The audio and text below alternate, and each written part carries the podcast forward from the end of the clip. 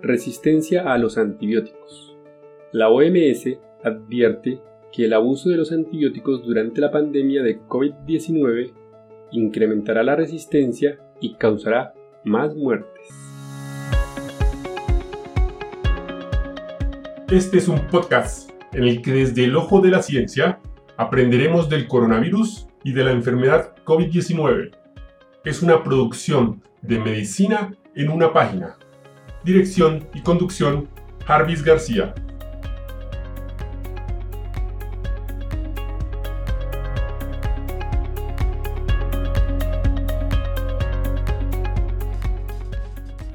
Los antibióticos solo funcionan contra las infecciones bacterianas, no contra virus como el COVID-19 ni sus síntomas.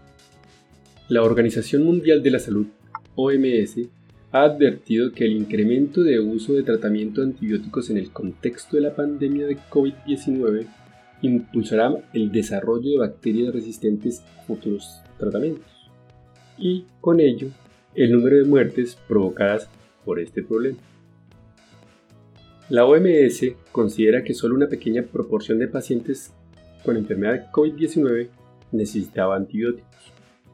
La amenaza de la resistencia antimicrobiana es uno de los desafíos más urgentes en este tiempo de pandemia.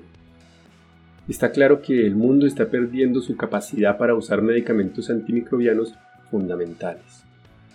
La OMS ha sido reiterativa con esta situación y enfatiza en que no se deben usar antibióticos como medio de prevención o tratamiento de la COVID-19. Solo deben usarse para tratar una infección bacteriana siguiendo las indicaciones protocolarias. Para dar claridad al tema, hoy nos acompaña el doctor Ricardo Martínez García, médico internista infectólogo, para darnos su concepto. Buenos días, doctor Martínez. Muy buenos días. Doctor, con respecto a este tema trascendental, ¿qué le preocupa a usted en particular? Preocupan los informes en los que se menciona por parte de la Organización Mundial de la Salud el sobreuso de tratamiento antibiótico en pacientes con COVID-19. Básicamente los estudios establecen que solamente el 7% de los pacientes que reciben tratamiento antibiótico parenteral verdaderamente requieren tratamiento antibiótico parenteral. Yo pienso que estamos siendo demasiado laxos con la prescripción de antibióticos en pacientes con sospecha o con, confirmación de COVID-19. Pienso que tenemos que revisar los protocolos y hacer nuestro algoritmo diagnóstico de manejo antibiótico en pacientes con potencial sobreinfección cuando tengan diagnóstico de COVID-19. Doctor, y cuando hablamos de antibióticos en particular, ¿hay algunos en especial que le generen mayor preocupación? me preocupa la resistencia a betalactámicos de tercera y de cuarta generación, que pienso que los estamos usando de manera indiscriminada. Tenemos que usar pautas protocolarias y establecer cuándo los usamos y no los usamos, lógicamente usando la mejor evidencia científica disponible.